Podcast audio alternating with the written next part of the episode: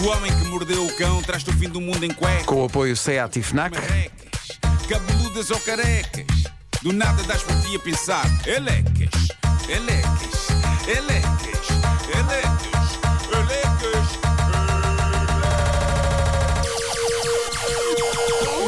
O homem que mordeu o cão traz-te o fim do mundo em cuecas. Título deste episódio: A falta de pontualidade dos dinossauros. Muito específico. Malta, quando uma pessoa importante da família, uma sogra, vamos, vamos supor, uma sogra, vos oferece um presente para decorar a casa, um presente que vocês consideram feio. Eu suponho que a coisa se resolva facilmente. Basta expor o dito presente, pá, uma jarra, por exemplo, Sim. nos dias em que a sogra for lá à casa, não é? E escondê-lo nos outros dias.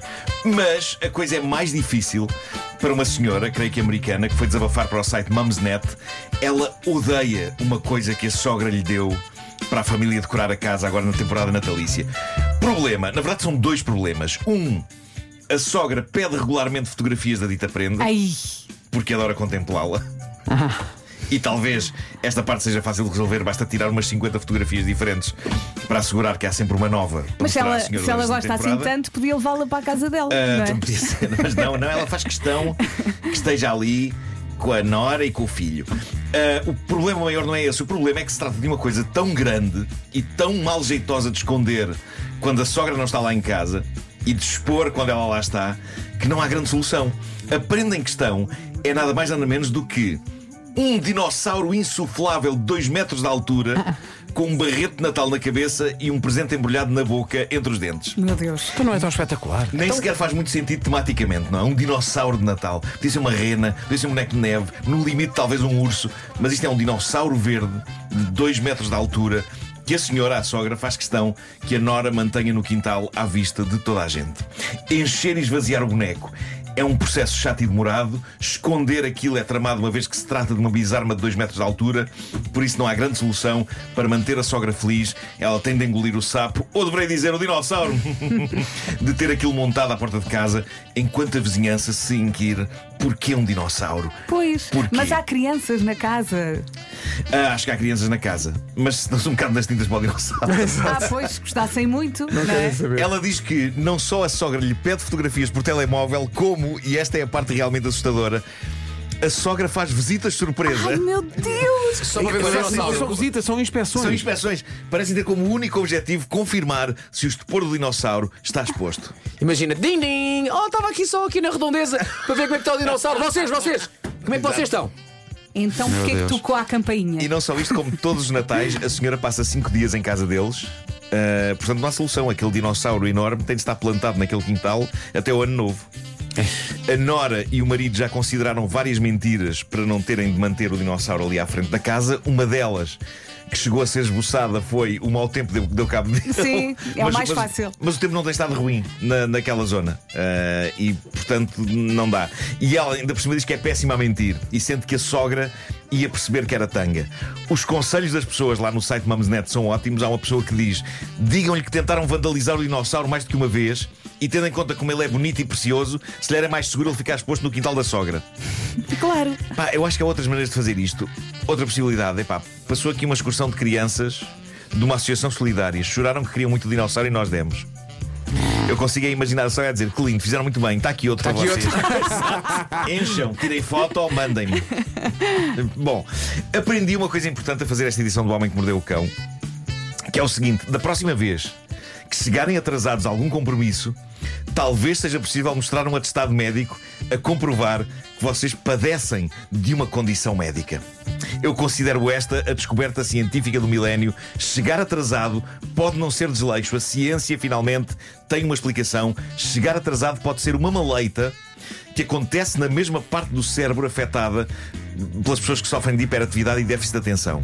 Portanto, caríssimos ouvintes, se isto vos acontece frequentemente, não é porque sejam preguiçosos ou porque estejam nas tintas para as horas. Vejam o caso do homem que devia ser a vossa bandeira. Chama-se Gene Dunbar, é escocês, tem 57 anos. A história de vida deste tipo é a desgraça completa no que toca a chegar a horas a sítios. Diz a reportagem que eu li sobre ele que o Jim chega sistematicamente atrasado a tudo: ao trabalho, a férias, a jantares com amigos, a casamentos, a funerais, tudo. E ele não tem Recentemente- problemas no trabalho? Tem, já foi despedido mil vezes. Pronto. Ah, numa consulta num hospital, foi-lhe diagnosticada falta de pontualidade crónica.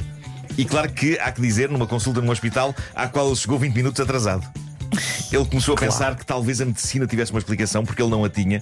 Por alguma razão chegava atrasado a tudo. Lá está, diz que perdeu vários empregos à conta disto. Finalmente, isto agora está a ser clinicamente estudado e.